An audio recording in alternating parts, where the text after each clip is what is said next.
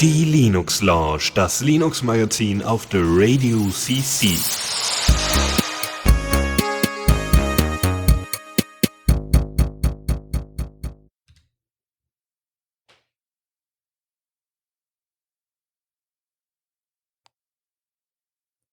Hi und herzlich willkommen zur Linux Lounge Ausgabe 253 zu unserem RC3 Spezial. Wie angekündigt sind Michael und ich jetzt auf dem Stream. Und äh, Michael, bist du auch da? Ich bin auch da. Wunderbar. Ich hatte eigentlich gedacht, dass du das sagen würdest, was ich jetzt Ja. gesagt habe. Ich hatte gedacht, ich höre den Intro-Jingle. Sehr gut. Das fängt ja schon mal gut an. Ja, herzlich auch willkommen von mir. Ähm, wie ihr mitbekommen habt, heute in etwas kleinerer Besetzung. Also äh, wir hatten, wir hatten das letzte Sendung, glaube ich, angekündigt, dass der Dennis heute gar nicht kann. Dass nur der Chris und ich dabei sind. Ja.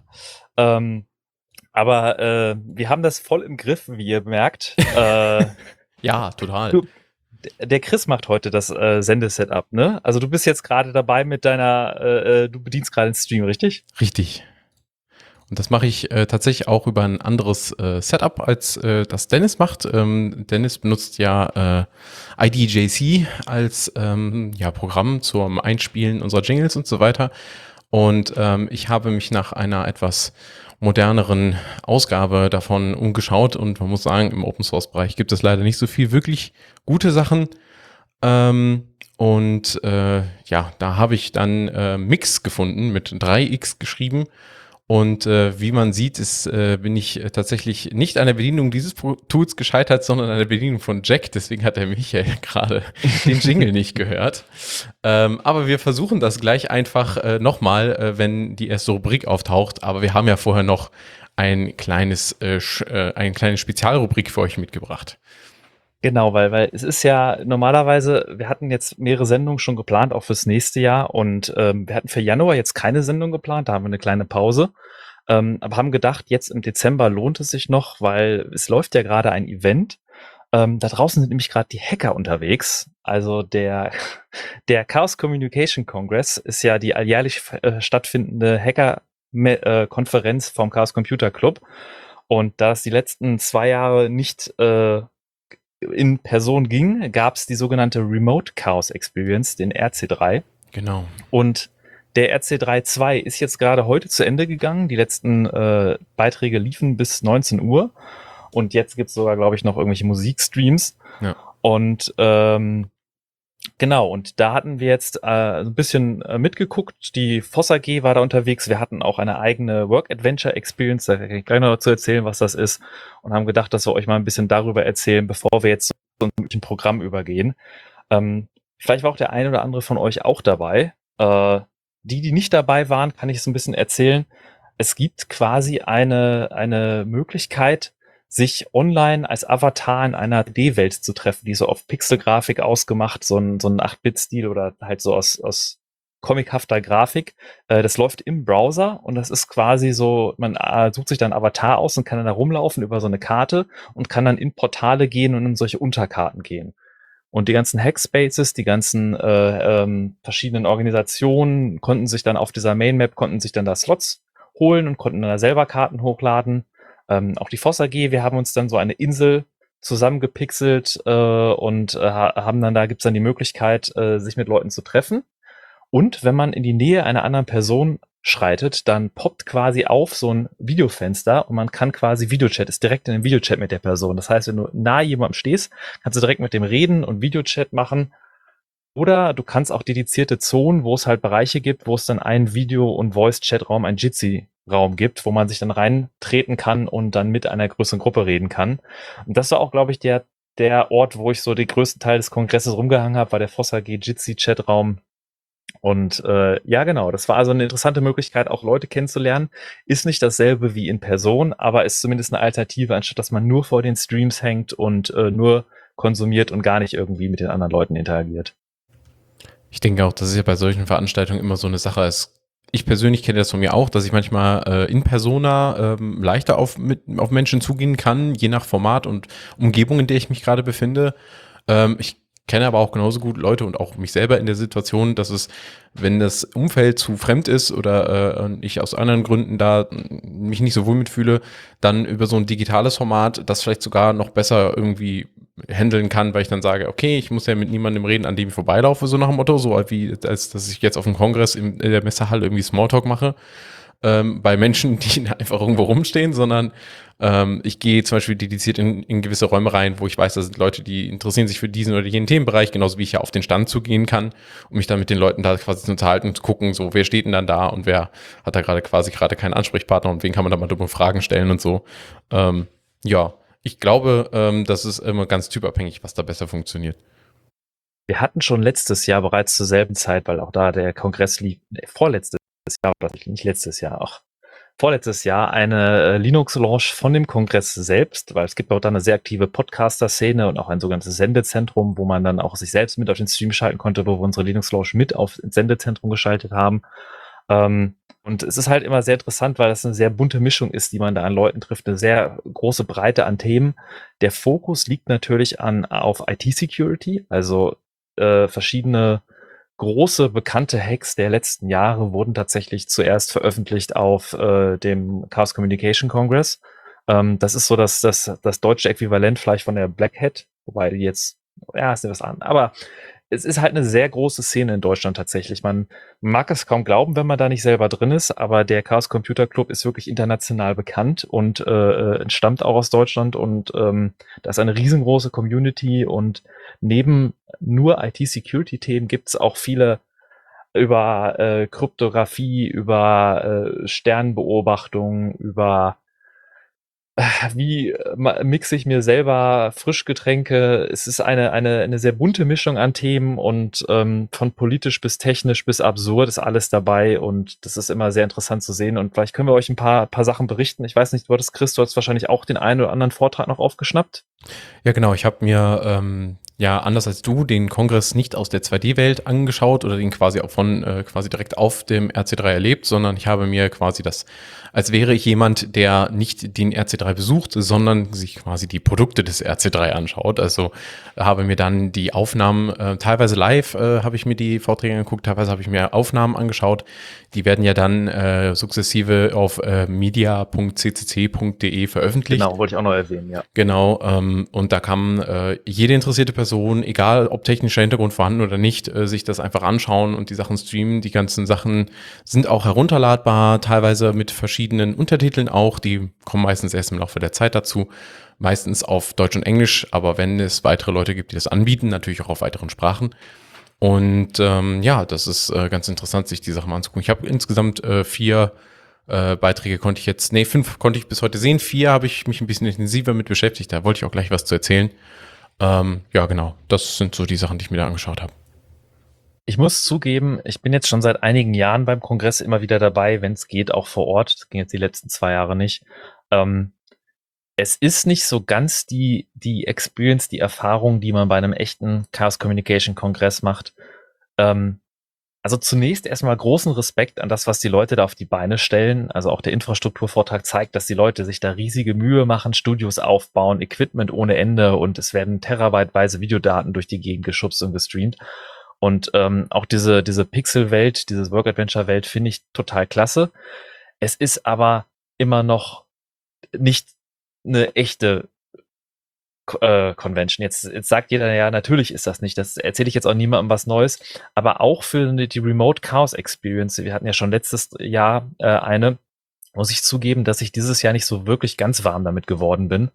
Ähm, es lag auch teilweise daran, es gab nicht wirkliche Hauptstreaming-Kanäle, Hauptseele, sondern es gab halt aus verschiedenen Hackspaces organisiert ähm, äh, einzelne ne, Tracks und so und auch Chaos West und, und äh, ach, ganz viel, ich will jetzt nicht gar nicht aufzählen. Ähm, das, das hat das alles ein bisschen dezentraler gemacht. Das hat auch wahrscheinlich auch äh, ein bisschen die Organisation entlastet. Ähm, gleichzeitig fühlte sich dadurch aber auch ein bisschen, ähm, es ist schwer in Worte zu fassen. Die, die Auswahl der Themen war weniger security-lastig. Also es gab jetzt nicht so den großen Hack oder die große Neuigkeit. Es gab zwar ein paar schon erhebliche Sachen, aber nichts, was ich jetzt, wo ich jetzt sagen würde, wow. Ähm, Also von den IT-Security-Vorträgen gab es generell irgendwie ein bisschen weniger. Ähm, dann waren, ich meine, das ist Unterhaltung, ja, ähm, wurden irgendwie Salzkristalle, farbige gezüchtet oder so.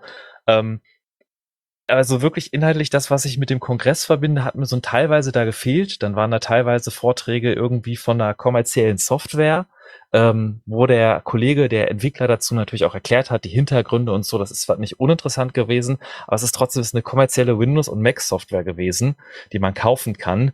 Äh, als Talk-Format auf einem Kongress finde ich das eigentlich irgendwie unpassend. Also nichts gegen die Software, es ist einfach nur als Talk auf dem Kongress fand ich das inhaltlich komisch. Und das, das hatte ich so, das, das ist mir leider so diesen ganzen Kongress übergegangen, dass ich dieses Jahr nicht so wirklich ähm, warm geworden bin damit. Also ich hatte, bin nicht so ganz zufrieden, wenn ich ehrlich bin. Also ich war, ähm, glaube ich, zum ersten Mal auf dem 34 C3 dabei, wenn mich nicht alles täuscht. Und ich war auf dem 35. und 36. war ich dabei. Ähm, für mich ist dementsprechend meine Chaos-History noch nicht so super lang. Ich habe mich vorher mit dem Chaos-Umfeld kaum beschäftigt, so dass als solches auch nicht wahrgenommen, beziehungsweise dieses, man kann es ja vielleicht eher am ehesten als Kollektiv beschreiben, äh, das ganze Dunstfeld rum und den Chaos äh, Computer Club. Ähm, und die ähm, Wahrnehmung vom Kongress war für mich immer so gewesen, ja, es geht um Hacken, ja, es geht um das äh, um IT-Security, es geht auch irgendwie um ähm, quasi, wie funktioniere ich Hardware, Software für meine Zwecke um oder erweitere sie so, dass sie für mich funktioniert. Nicht nur Open Source Software, sondern auch gerne einmal das ein oder andere kommerzielle Produkt, das dafür vielleicht gar nicht gedacht war, aber das trotzdem gut kann, wenn man da mal ein paar Schräubchen hier und da verändert. Ähm, aber das Ganze war für mich, immer wenn ich vor Ort, auch gleichzeitig eine Wahrnehmung von, das ist so, es ist, es ist familiär, ist vielleicht, vielleicht der richtige Ausdruck. Also es, es, es hatte für mich so die, dieses Feeling von, da organisieren auch viele Menschen mit, die selber Familie haben, im Sinne von, die selber schon vielleicht Nachkommen und oder Partnerinnen haben und ähm, in diesem Sinne dann auch versuchen, die Angebote so zu gestalten, dass für jeden was dabei ist. Und ich glaube, ähm, der Kongress ist sehr inklusiv.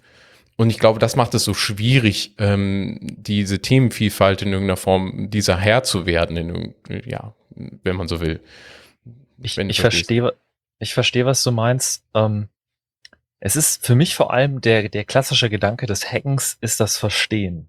Das, das Hinterfragen, wie funktionieren Dinge, verstehen, wie sie funktionieren und sie vielleicht auch zu sehen, wie man Dinge außerhalb ihrer eigentlich vorher vorgesehenen Parameter pushen kann. Das ist so etwas, was ein bisschen gefehlt hat. Aber ich meine, wir können ja, es gab auch ein paar sehr schöne Vorträge. Ich will das jetzt gar nicht alles so schlecht reden. Also es war wie immer ein, ein guter Kongress und auf media.ccc.de gibt's äh, zum Stöbern wirklich viele interessante Vorträge. Und vielleicht können wir mal auf ein paar eingehen, die wir gesehen haben, dass man so ein paar positive Beispiele nennt, weil ich habe ja durchaus die letzten Tage geguckt.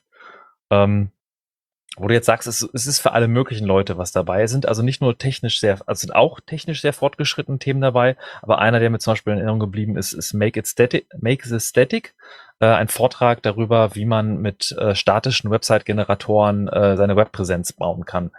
Was einem halt einen ganz guten Einstieg ermöglicht, so als Alternative zu einem WordPress oder Drupal, sich seine Webseiten damit generieren. Ähm, auch noch einen schönen Talk für Leute, die sagen, ich möchte irgendwie in der Open Source Community mehr einsteigen. Äh, Let's Review Code Together. Einfach mal machen. Heißt der Vortrag von, von Kalisi und Palendium. Äh, der lief auf Fest TV und das, die hatten sich vorgestellt, eine Gruppe von, von äh, Interessierten, die gesagt haben, wir wollen Open Source Code reviewen. Wir wollen halt, also Code schreiben tun viele gerne, aber mal irgendwie Code reviewen und irgendwie ähm, Open Source so beizutragen, indem man wirklich Code Reviews macht, machen wenig Leute. Und dabei geht es nicht nur um irgendwie Security-Issues finden und aber irgendwelche Bug-Bounty-Projekte äh, ähm, mitmachen, sondern auch einfach selber sehr viel lernen und zu verstehen, wie die Software funktioniert und auch selber in der Lage sein, auch Probleme zu beheben. Und die haben da einen sehr guten Einstieg gezeigt, wie man sich organisieren kann. Das fand ich war ein ganz guter Talk für die Leute, die es doch technisch äh, tiefer einsteigen wollen und zum Beispiel äh, Kryptographie-Fans sind, gab es einen Vortrag, der hieß äh, Kyber und Post-Quantum-Krypto. Und Kyber ist dabei ein Projekt, welches sich darum, äh, äh, darum geht, wie man mit äh, nach der Existenz von Quantencomputern immer noch sicher verschlüsseln kann. Weil Quantencomputer jetzt nicht pauschal super schnell sind und damit alle Kryptographie brechen, sondern ähm, auf, basierend auf einem speziellen Problem es schaffen, die üblichen Verschlüsselungsalgorithmen, die Faktorisierung zu umgehen, ohne jetzt in Details hier zu gehen. Ähm, das ist ein interessanter Vortrag, wer sich ein bisschen mit Kryptographie beschäftigt, wie man auch im Zeitalter, wenn Quantencomputer kommen, trotzdem sicher verschlüsseln kann. Genau, das waren so ein paar schöne Vorträge, die ich gehört habe. Was hattest du denn noch für Vorträge geschaut, Chris? Also ich habe mir vor allen Dingen ähm, nicht technische Vorträge anfangs angeschaut. Äh, deswegen habe ich auch nur solche mitgebracht. Und zwar aus zwei Themenbereichen oder was heißt nicht technisch? Wenig technisch, könnte man sagen. Der erste ist vor allen Dingen Verkehrswende. Äh, Verkehrswende äh, at RC3 habe ich diesen Themenbereich genannt. Es waren zwei äh, Videos, die ich mir da angeschaut habe. Eines ähm, ist von der Katja Diel, eine ähm, ja, Aktivistin, die ich schon seit längerem auch äh, über Mastodon äh, ja, verfolge und deren ähm, Bemühungen rund um die äh, über um den selbst ja kreierten Hashtag äh, Autokorrektur ähm, ich mir ähm, ja, mitlese. Und äh, sie hat auf dem Kongress einen kleinen äh, Vortrag gehalten und hat damit quasi auch so ein bisschen Werbung für ihr Buch gemacht, hat also Inhalte vorgestellt, mit denen sie sich schon seit längerem beschäftigt und darauf hingewiesen, wie sie sich diese Themen und die verschiedenen Statistiken und, äh, sag ich jetzt mal, auch die Anekdoten hinter diesen ganzen äh, Sachen äh, erarbeitet hat, mit welchen Menschen sie gesprochen hat und was so ihr ähm, quasi ihr Credo ist, mit dem sie da an die Sache herangeht. Also sie bemüht sich ähm, anders als viele andere, die über Verkehrswende reden, ähm, nicht darum, äh, Autos von, äh, der, von der Bildfläche des Verkehrs zu verbannen, sondern eben halt für eine ja, gleichberechtigte äh, Mobilität zu kämpfen. Das ist ihr Ding.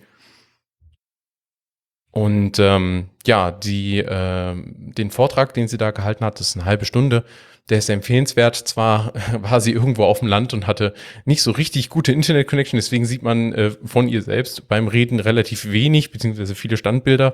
Aber ihr Vortrag äh, konnte dennoch ganz gut verfolgt werden. Und ähm, ja, da habe ich auch schon äh, direkt ihr auch schon Feedback dazu gegeben und es ist auch äh, spannend, wie viel äh, Resonanz sie da bekommen hat, offensichtlich auch sehr positive. Ähm, und äh, ja, da sollte man sich einfach mal so ein bisschen mit äh, dem Gedanken dahinter, hinter diesem Hashtag Autokorrektur einfach mal beschäftigen und einfach mal ergebnisoffen darauf zugehen, wie sie eben die Zukunft, Mobili die Mobilitätszukunft für alle Menschen, Autofahrer wie Nicht-Autofahrende gleichermaßen verbessern möchte. Und der zweite Vortrag aus dem Bereich war äh, Straßenverkehrsordnung hacken, Verkehrswende selber machen von Laura Fritsche. Ähm, und äh, die Laura hat äh, da wunderbar eigentlich nur mal aufgelistet, was es so für Gesetze gibt in der Straßenverkehrsordnung. Also welche, äh, welche Verordnung, äh, äh, Verordnungsparagraphen man vielleicht auch nicht so kennt, mal hervorgehoben und ähm, jeder, der sich denkt, ja, Straßenverkehr ist doch eine Pillepalle, ich, ich bewege mich tagtäglich durch den Verkehr, ich mache doch immer alles richtig. Ähm, bestimmt äh, tun das die meisten. Ähm, die, vor allen Dingen diejenigen, die äh, hier zuhören, äh, von unseren Linux Lounge äh, Zuhörenden sind wir natürlich nur das Beste gewohnt, aber ähm, zum Beispiel habe ich nicht gewusst, dass äh, wenn die, ähm, äh, wenn du deinen Bürgersteig dir teilst, zum Beispiel, wenn der zweigeteilt ist mit einem Fahrradstreifen mittendrin und du zum Beispiel ein äh, relativ breites Zwei-Personen- oder Drei-Personen-Sofa darüber tragen möchtest, wie das ja manchmal bei WGs oder so das der Fall ist, da wird ja dann mal ein Möbel auch gerne mal hochgetragen oder bei Umzügen oder so, über äh, vielleicht auch mal von einer Tür zur nächsten gegeben und äh, wusste ich zum Beispiel nicht, dass ich das äh, nicht einfach so, ähm, dass ich da den Fahrradstreifen gar nicht so mitbenutzen darf, sondern ähm, da ich ja dadurch den Fahrradfahrenden Verkehr behindern, behindern würde, gibt mir die Straßenverkehrsordnung genau einen Ausweg. Und das ist die Fahrbahn. Das äh, war mir zum Beispiel neu. Also das Sofa muss dann tatsächlich äh, eine Autofahrspur belegen. Per Gesetz. Das ist äh, schon spannend. Und äh, diese und viele weitere Kuriositäten hat äh, Laura Fritsche dort aufgelistet und redet darüber, inwiefern das konsequente Einhalten dieser Verordnung ähm, vielleicht auch einfach von alleine zu einer kleinen Verkehrswende führen kann. Ich hatte ja auch noch über Digitalisierung gesprochen ähm, äh, beziehungsweise habe über Digitalisierung äh, Vorträge gesehen. Und da waren auch noch zwei Beiträge, und zwar das einmal Digitalisierung im Gesundheitsamt in einer Pandemie von Bianca Kastel. Äh, der Titel ist ein bisschen länger, deswegen habe ich den hier nur mal kurz erwähnt. Ähm, genau, und äh, da redet sie über ihren persönlichen Einsatz als Beraterin äh, in einem Gesundheitsamt, wie sie da eben halt versucht, die Digitalisierung zu begleiten, die dort stattfindet. Ähm, und der zweite Vortrag dort äh, ist von Kantorke hinter den Kulissen des ÖPNV 2.0 und redet da quasi darüber, wie er tatsächlich über eine Sicherheitslücke im Backend äh, einer Fortbewegungsplattform, einer App, gestolpert ist. Und zwar von den, ich glaube, von den Verkehrsvertrieben in Osnabrück, wenn mich nicht alles täuscht.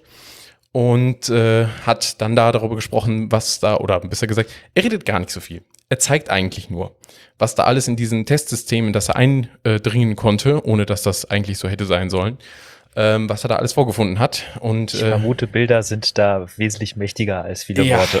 Ja, ja, er hat da gar nicht so viel reden müssen. Man hat die Hände laufend über den Kopf zusammengeschlagen, wenn man dieses Video Man hörte schaut. das Klatschen der Hände auf der Stirn. Absolut. Also äh, da werden, äh, also das beste Beispiel ist eigentlich, dass zum Beispiel diese Verkehrs-App, die ermöglicht dir halt in ein, in eine, ähm, in ein Verkehrsmittel der, dieses Verkehrsverbundes einzusteigen, dich einzuchecken und dann einfach zu fahren. Und wenn du irgendwo aussteigst und damit deine Fahrt beendest, dann findet die App das automatisch raus, denn es gibt ähm, Bluetooth-Beacons in den Fahrzeugen und deswegen weiß die App, wann du quasi aus dem Fahrzeug aussteigst und wenn du eben halt nach einer gewissen Zeit deine Fahrt nicht fortsetzt, dann weiß die App, okay, hier hast du deine Fahrt offensichtlich beendet und macht das dass du dich in den nächsten 10 bis 15 Minuten, in denen sich die App noch verfolgt, vielleicht nach Hause bewegst von der Haltestelle oder so. Mögliches Szenario dass das gegebenenfalls auf irgendeinem Server landet, wenn man diese App verwendet. Hust, hust. Ähm, hm. Ähm, Fazit aus den äh, zweiten äh, Themenbereich der Digitalisierung, den ich so für mich mitgenommen habe, ist, und das haben beide, sowohl Kantorkel als auch äh, Bianca Kastel, äh, sehr schön nochmal betont am Ende. Digitalisierung heißt nicht, die bisher vorhandenen Prozesse übernehmen und in digitale Umschläge packen. Das macht sie nicht besser, es macht sie nicht effizienter und es macht sie meistens sogar noch unsicherer als vorher in Bezug auf die personenbezogenen Daten. Ähm, besser wäre doch zum Beispiel im Sinne des ÖPNV äh, andere Tarifmodelle, ähm, die es einem, die einen nicht dazu zwingen, sich damit auseinanderzusetzen, äh, welche äh, Tarifzonen, Ringe oder sonstigen Sonderbedingungen man hat, um ein Ticket zu erwerben. So, nehmt doch einfach zwei Euro für ein Ticket am Tag und lasst es dabei gut sein. War so, so ein blöder Vorschlag, sage ich jetzt mal, der dann so kam. Ähm, auch viele interessante äh, ähm, ähm, Fragen und Antworten übrigens am Ende dieser beiden Vorträge zur Digitalisierung. Und äh, ja, und auch Bianca Kastel hat gesagt, also wenn man Amtsvorgänge einfach nur in Bits und Bytes verwandelt, dann werden die nicht besser, sind eher schlechter. Gerade aus dem Bereich Politik hätte ich vielleicht auch noch einen Vortrag, also zwei Vorträge, glaube ich, die ich noch gerne erwähnen würde. Wir wir verlinken auch alle Vorträge, die wir hier erwähnen, in unseren Show Notes. Also da könnt ihr euch dann mal die, die wir hier äh, angesprochen haben, auch sehen. Oder ihr holt natürlich, euch könnt euch alle Vorträge auf mediaccc.de angucken. Ähm, ein sehr deprimierender Vortrag, den ich äh, gesehen habe, ist Julian Assange und WikiLeaks Anatomy of a Persecution, ähm, wo Nils Melzer und Stefani hoffe, ich habe den Namen korrekt ausgesprochen. Ähm, der, Nils Melzer ist ein UN-Spezialreporter äh, in äh, Misshandlung, in äh, Folter. Und der hat einfach mal darüber berichtet, dass als er das erste Mal zu dem Thema Assange äh, kontaktiert wurde, auch äh, die Reaktion, die vielleicht der eine andere hat, so ja, das ist ja irgendwie hier ein Vergewaltiger und Hacker und so, ist doch, was interessiert mich das? Ähm, aber dann, nachdem er dann mehr und mehr Informationen bekommen hat, er halt festgestellt hat, äh, dass das äh, nicht nur ein vielleicht oder so wie, sondern ein mit Ausrufezeichen katastrophale äh, Folter auf übelste Art ist. Da sind Dinge passiert, die jeglicher Rechtsstaatlichkeit äh, entbehren, die, die, die äh, so rechtslos äh, Regierungen innerhalb unserer westlichen Demokratie agieren, dass das ein Angriff auf die komplette äh, äh investigative Journalismus ist und äh, Whistleblower und ähm, dass das extrem kritisch ist. Es ist ein sehr deprimierender Vortrag, aber den kann ich auch empfehlen, sich auf jeden Fall mal anzugucken. Ähm, und wo wir gerade noch über Sicherheitslücken gesprochen haben, ist mir noch eingefallen, es gab einen Vortrag, der hieß Deine Software, die Sicherheitslücken und ich, äh, wurde von dem Kollektiv Zerforschung und Linus Neumann gehalten. Und äh, zu diesem Kollektiv zur Forschung, da gehörte die Lilith. Die Lilith war auch diejenige, die in einer CDU-App vor ein paar Monaten ähm, äh, CDU Connect Sicherheits die, ja. CDU Connect, genau. Also wer das nicht mitbekommen hat, das sind äh, Vertreter von der CDU oder von der Partei, die von Tür zu Tür gehen und an der Tür quasi für die Partei werben und äh, mit dieser App tracken, was sie gemacht haben. Und in dieser App nicht nur aufschreiben, wo an welcher Tür sie waren, sondern auch aufschreiben, was für Personen da öffnen, was für ein Alter, was für ein Haushalt, was für eine Gesinnung die haben, ob die denen sagen, welche Partei sie wählen würden. Also es wird auch politische Gesinnung mitgetrackt und ähm, wie sehr es sich da lohnt, wieder hinzugehen und äh, was für Themen sie interessiert und halt so viele versucht zu erstellen, dass man sehr gezielt Wahlwerbung machen kann, was moralisch schon sowas von daneben ist und rechtlich sowieso, weil das äh, besonders schützenswerte Daten sind, die politische Gesinnung, äh, die man auch nicht einfach grundlos erheben darf. So viel davon abgesehen, zu einem Überfluss konnte die auch noch jeder in voller Breite online abheffen und sich von allen Leuten auslesen. Und äh, das hatte diese Lilith der, der CDU bekannt gemacht, die dann erstmal sehr hoch äh, professionell reagiert hat, indem sie sie angezeigt hat. Also das war jetzt Sarkasmus. Mhm. Es ist einfach ähm, Große die Art und Weise, mit Sicherheitsforschern umzugehen, die äh, auf eine Sicherheitslücke hinweisen, äh, die gleich anzuzeigen. Das hat ein riesen Drama gegeben, also durch die komplette Sicherheitsforscher-Community, die hat sich dann hinter die Lilith war ein richtiger Aufschrei, ja. ja. Ähm, und der Chaos Computer Club, die sagen auch ganz offiziell, dass sie jetzt ab der jetzt nie wieder Sicherheitslücken der CDU melden äh, würden, dass das jetzt niemandem guten Gewissens empfehlen können. Und aus diesem Hintergrund heraus kam dann auch dieser Talk zustande, wo sie darüber reden, wie man als Sicherheitsforscher Sicherheitslücken meldet bei, bei Firmen. Und das ist dann sehr lustig aufgemacht, wie die, ähm, worauf man achten muss, warum Bug-Bounty-Programme nicht immer das Sinnvollste sind, ähm, wie man da vorgeht. Und äh, den kann ich auch auf jeden Fall noch empfehlen, sich anzugucken. Ja, was ich gerade noch zu dem äh, Assange-Beitrag ähm, noch sagen wollte.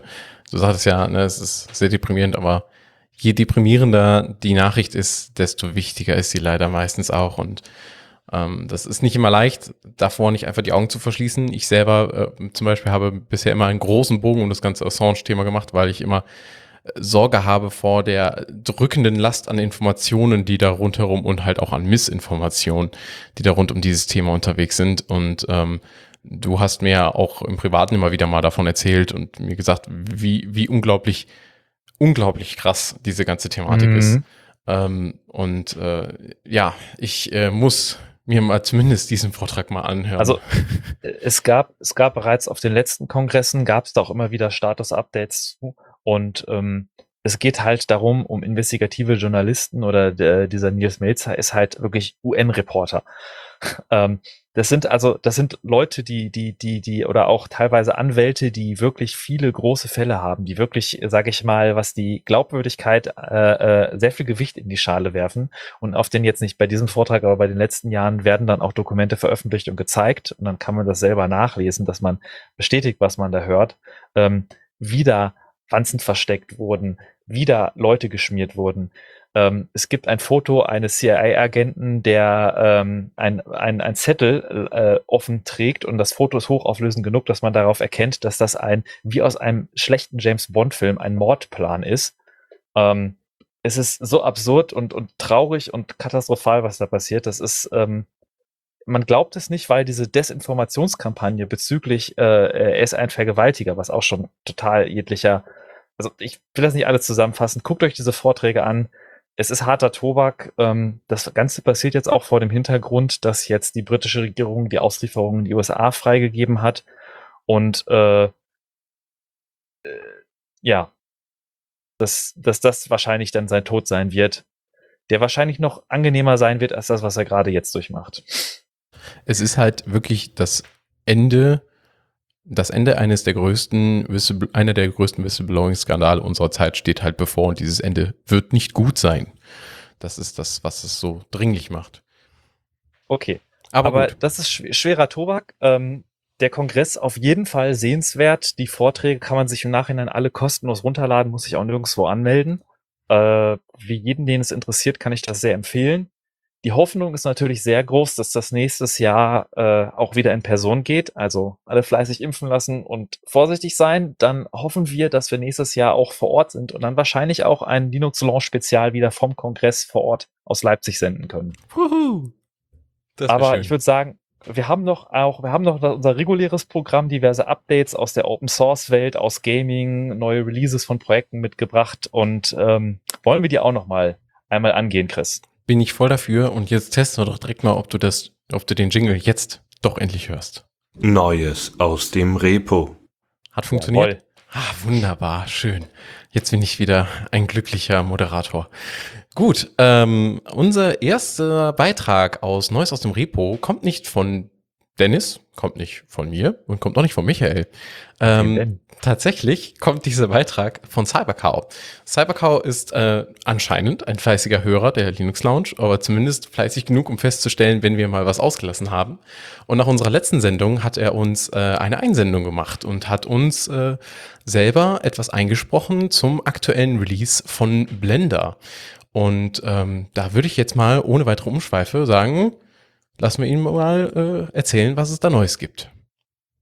Hallo liebe Hörer und Hörerinnen der Linux Lounge, ich bin Cybercow und ich möchte über Blender 3 berichten, das am 3. Dezember, also bereits wenige Tage vor der letzten Sendung veröffentlicht wurde. Für die Menschen, die Blender nicht kennen, es handelt sich dabei um eine großartige 3D-Animationssoftware. Das Entwicklerteam dieser Software hat nun einen neuen Major Release herausgebracht dieser enthält neben einigen Performance-Steigerungen und Verbesserungen im Render-Output einige neue Funktionen. Die wohl bedeutendste davon ist wohl das neue Node-System für die Geometrie von Objekten. Personen, die sich mit Blender schon etwas tiefergehend beschäftigt haben, ist der Begriff Shading Node wohl bekannt. Dabei handelt es sich um ein System, über das man mit einer Art Blockschaltbild das Verhalten von Oberflächen definieren kann. Dasselbe ist nun auch für die Geometrie von Objekten möglich. Damit lassen sich nun komplexe Formen aus Texten, anderen bereits definierten Formen und verschiedenen Eingabemöglichkeiten definieren. Viel Spaß noch mit der restlichen Sendung. Bis später. Ja, danke schön an dieser Stelle, Cybercow, dass äh, du uns diese Einsendung gemacht hast und vor allen Dingen mir auch nochmal erlaubt hast, die ein bisschen nachzubearbeiten. Ähm, da habe ich mich da auch nochmal ein bisschen dran gesetzt und äh, nochmal ein bisschen hier und da geschraubt, äh, um äh, ein paar Störgeräusche rauszunehmen und so. Und ähm, das ist wirklich, also um das mal so zu sagen, es ist eine große Ehrung für uns, dass ihr euch die Mühe macht, uns so etwas einzuschicken. Und wir sind wirklich, wirklich, wirklich dankbar dafür. Und das ist wirklich toll. Das ist einfach nur toll. Dem kann ich mich nur anschließen. Also auch wenn jemand sagt, er hat irgendwelche Neuigkeiten zu einem Projekt, ob er es jetzt selber betreut oder einfach ein Projekt, was ihm sehr am Herzen liegt. Ähm, wir freuen uns auch über solche Beiträge. Könnt ihr uns gerne zuschicken. Also auch nochmal von mir vielen Dank an Cybercow für diesen Beitrag. Ja, und dann würde ich sagen, mach direkt mal weiter. Alles klar. Es gab noch weitere Releases äh, in der letzten Zeit und zwar auch teilweise vor unserer letzten Sendung. Wir haben aber immer so ein riesiges Backlog an Themen, dass man manche Sachen da überspringt. Und äh, was uns auch untergegangen ist, ist LXQT wurde in der Version 1.0 veröffentlicht, also in der Major-Version 1. LXQT ist ein Desktop-Environment, welches da hervorgegangen ist aus LXDE und Razer Qt, Qt oder Qt. Ähm, da hat sich das zusammengeschlossen, die Projekte, und ein Desktop-Environment veröffentlicht, was halt auf Qt basiert und äh, versucht, minimal in Anforderungen zu sein. Jetzt nicht so minimal, dass es irgendwie äh, für, für komplette ähm, Embedded-Systeme oder so für mit, mit irgendwie uralte Systeme geeignet ist. Aber zum Beispiel das aktuelle Raspbian OS, glaube ich, von ähm, Raspberry Pi setzt, glaube ich, auf LXQT. Ich hoffe, ich sage gerade nichts Falsches, dass die da geswitcht sind. Ähm, das Release 1.0 klingt jetzt nach was Großem. Sie haben aber natürlich äh, nicht, wir haben sie nicht versucht, große neue Features einzuführen, sondern sehr viel Bugfixes zu machen, Pflege zu machen. Es basiert auf den Qt Libraries 5.15. Das sind die LTS-supporteten Libraries. Und ähm, gibt jetzt einen Do Not Disturb Mode für die Notifications. Es gibt äh, neues Plugin, Custom Commands und ein Haufen Kleinigkeiten, die jetzt nichts Großes sind, aber halt einem ermöglichen, sehr stabilen Desktop-Environment zu haben für die Zukunft. Und als Alternative zu den großen Desktop-Environments, GNOME, KDE und so, ist äh, LXQT eine äh, Möglichkeit, vielleicht für etwas ältere Systeme durchaus noch einen performanten Desktop zu haben. Ein weiteres Release, auch schon vor unserer letzten Sendung, ähm, ist, dass Kodi hatte neue Releases. Kodi 19.2 und 19.3 ist eine Media Center Software. Ähm, der eine oder andere kennt es vielleicht noch unter dem Namen äh, XBEC, äh, XMCE gerade selber überlegt, ist schon lange her. Es, es stammt ursprünglich auch von der Xbox, Xbox 1 tatsächlich. Das war ein alternatives Betriebssystem für die Xbox 1, um mit der Xbox 1 äh, Videos zu gucken und Filme zu gucken, über Netzwerk auch. Und das ist mittlerweile schon längst von der Konsole äh, getrennt. Das läuft unter Android, unter Linux, unter Windows und auch ähm, äh, genau, also verläuft auf verschiedenen Geräten, kann man jetzt einzeln ähm, Raspberry Pi wollte ich gerade sagen. ähm, für den Raspberry Pi gibt's auch Releases und es erlaubt halt verschiedene Videoquellen einzufügen. Es erlaubt Plugins ganz viele zu nutzen. Man kann eine eigene Medienlibrary einbinden, die wird dann äh, nach Metadaten abgesucht, verschiedene Dienste und erlaubt es dann einem so eine Art Netflix für sich selbst zu basteln. Dabei ist Kodi so ein kleines bisschen der, der Großvater von, von den Media Center Softwares, glaube ich, weil die gibt's schon sehr lange und sehr umfangreich, aber halt auch nicht immer so, also es, ist nicht durch Minimalismus geprägt, sagen wir so. Und ich habe schon, ich habe schon gehört, ich habe jetzt lange Zeit ein Kodi verwendet und habe jetzt geliebäugelt mit, mit Jellyfin als Alternative. Ähm, werde ich aber die nächsten Linux Launch einmal berichten, wie das so geht. Auf jeden Fall das 19.3 Release hatten wir jetzt veröffentlicht. Äh, da war Airplay ähm, defekt in 19.2, das haben sie gefixt. Also man kann jetzt wieder mit seinen iOS-Geräten auch Videos dahin streamen. Und äh, Thumb äh, Thumbnails für einige äh, Episoden von Serien wurden nicht richtig generiert und weitere Bugfixes. Ähm, und ein wohl etwas größerer Bug war, dass externer Speicher unter Android, unter älteren Android-Versionen war nicht sichtbar in Kodi. Das haben sie ebenfalls gefixt. Ich habe ja selber Kodi auch in Benutzung. Ich benutze es ja ähm, auch äh, bei mir auf einem Raspberry Pi 4. Und ähm, weil die 19.3 Version habe ich dann auch relativ kurz nach dem Release installiert. Ich habe, glaube ich, eine Woche oder so gewartet. Nochmal, ob da noch irgendwie was kommt. Ähm, aber äh, ich bin damit auch sehr zufrieden. Ich benutze das on a daily basis für alle möglichen Streaming-Plattformen, die ich verwende, teilweise auch für ähm, ähm, eigene Videos, die ich irgendwie zum Beispiel schon habe, aus irgendwelchen Gründen. Ähm, und äh, ich muss echt sagen, also selbst wenn man irgendwie ähm, von seiner Lieblings-DVD einfach schon eine Sicherungskopie gemacht hat, die Sachen dann da drauf wirft und so, wie die Metadaten da sofort aktualisiert werden und so, das ist schon schön. Ähm, also Kodi arbeitet, äh, die Kodi-Leute leisten richtig tolle Arbeit mit dieser Software. Und ähm, ja, ich glaube, ich werde dabei bleiben. Ich kombiniere Kodi ja bei mir zusammen mit einem MB, das ja selbst auch freie Software ist. Und ähm, ja, bin damit sehr, sehr, sehr zufrieden. Ich, also ich glaube, wir als Nerd, weil Kodi gerade sehr viel Features hat und sehr viele Möglichkeiten bietet, ist das ähm, eine durchaus interessante, äh, für uns eine Software, wo man sich auch schnell zurechtfindet. Aber wie sieht's denn zum Beispiel mit deiner Freundin aus? Wie gut kommt die mit Kodi zurecht? Ja, gut. Besser, seitdem ich verstanden habe, wie man, und das ist ja auch so ein Thema, ne? es ist nicht so, dass ich sofort verstanden habe, wie das Teil funktioniert, sondern ich musste auch erstmal ein paar Sachen lernen. Und nachdem ich jetzt äh, endlich gelernt habe, wie zum Beispiel ähm, sagen wir mal zum Beispiel Menüeinträge generiert in Kodi, um diese mit bestimmten App-Bereichen zu verknüpfen und so weiter. Ähm, seitdem ich eben halt quasi Netflix, äh, Amazon Prime ähm, Video, äh, die eigenen, äh, die eigenen Bibliotheken in irgendeiner Form direkt über das Hauptmenü verfügbar gemacht habe und da sofort einen Eintrag für habe, äh, seitdem benutzt sie das ganz von alleine. Also da braucht ihr mich nicht für. Wir haben auch ein ausrangiertes Smartphone äh, mit äh, Core drauf installiert und darunter läuft nur ein äh, ähm, iOS.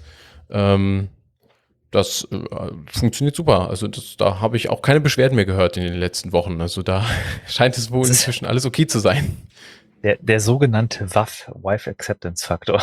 Ähm, ich muss zugeben, dass das, äh, ich habe das auch bei mir in der Familie ausprobiert, für meine Eltern als Media Player Software und ähm, die waren doch doch schnell überfordert mit den Möglichkeiten wieder verschieden gewechselt werden konnte zwischen Abspielmodus, Playlistenmodus oder verschiedene Bereiche. Mhm. Ähm, muss jeder mal für sich selber ähm, erkunden. Ich, wie gesagt, äh, wollte mal meine Fühler ausstrecken und mir da andere Lösungen angucken. Ich habe jetzt viel Gutes über Jellyfin gehört und würde da in den nächsten Linux Launch mal drüber berichten. Voll cool, mach das. Äh, dann sehe ich nämlich mal die andere Seite. Jellyfin hatte ich mir nämlich, als ich MB äh, evaluiert habe, nämlich auch angeschaut. Aber jetzt mal zu äh, einem Thema, das ich mitgebracht habe und da geht es auch um Medien, in diesem Fall mehr um Audio und zwar mit PK Version 2.7. Das ist ein neues Release ähm, für den beliebten Audio-Tagger, der ähm, die große Music Brains Datenbank mit anschließt. Und äh, ja, sie haben da hauptsächlich tatsächlich Änderungen auf der, sag ich jetzt mal, etwas Expertenebene gemacht, nämlich beim Naming Script Editor, äh, der euch ermöglicht, ja, beliebige Kombinationen für die Dateibenennung äh, zu machen, sobald quasi Picard die, da, äh, das Audio erkannt hat. Und ähm, des Weiteren äh, haben sie neben diesen Vereinfachungen des Scriptings und neuen Möglichkeiten, die irgendwie miteinander zu kombinieren und weiteren Improvements für Besonderzeichen etc. pp. Ähm, haben sie es jetzt auch eingebaut, dass es leichter ist, zum Beispiel neue äh, Releases, die man ähm, zum Beispiel neu einscannt. Es kommt ja zum Beispiel immer wieder mal vor, dass dann auch die Music Brains Datenbank sagt so, äh, keine Ahnung, was das ist, nie gesehen, nie gehört. Ähm, dann kann man auch selber in der Music Brains Datenbank äh, ja, Releases, also Veröffentlichungen anlegen. Das habe ich selbst auch schon ein paar Mal gemacht. Das dauert dann schon so seine 10, 20 Minuten, wenn man dann jeden einzelnen Titel ab, abtippen muss und äh, dann nochmal gucken muss, steht denn da auch die richtige, habe ich jetzt die Nummer vom, vom Barcode richtig abgetippt und äh, welches Label ist das denn überhaupt? Und ähm, hab, steht da noch eine Katalognummer? Muss ich die auch noch irgendwo eintragen? Und was ist das überhaupt für ein Case, das ich hier gerade in der Hand habe? Ist es ein Jewel Case? Ist das irgendwie ein, irgendwas anderes? Äh, ist es ein Vinyl? Ich meine, gut, den Unterschied findet man noch gerade so raus, aber ne, es gibt ja eine ganze Menge von Casings und ähm, Picard ist eigentlich ziemlich gut darin, ziemlich viele Metadaten bereits aus den Dateien auszulesen, ähm, sofern schon welche vorhanden sind, sogar welche, die eben halt nicht im Tag drin sind, sondern irgendwie quasi inhärent in der Datei. Und ihr habt damit jetzt die Möglichkeit bei Picard äh, diese Clusterings, die ihr dann habt, sofort als Veröffentlichung hoch. Wenn ihr dann einen verbundenen Account habt, wird das sofort drin geöffnet. Ihr könnt das eintragen, abschicken, fertig.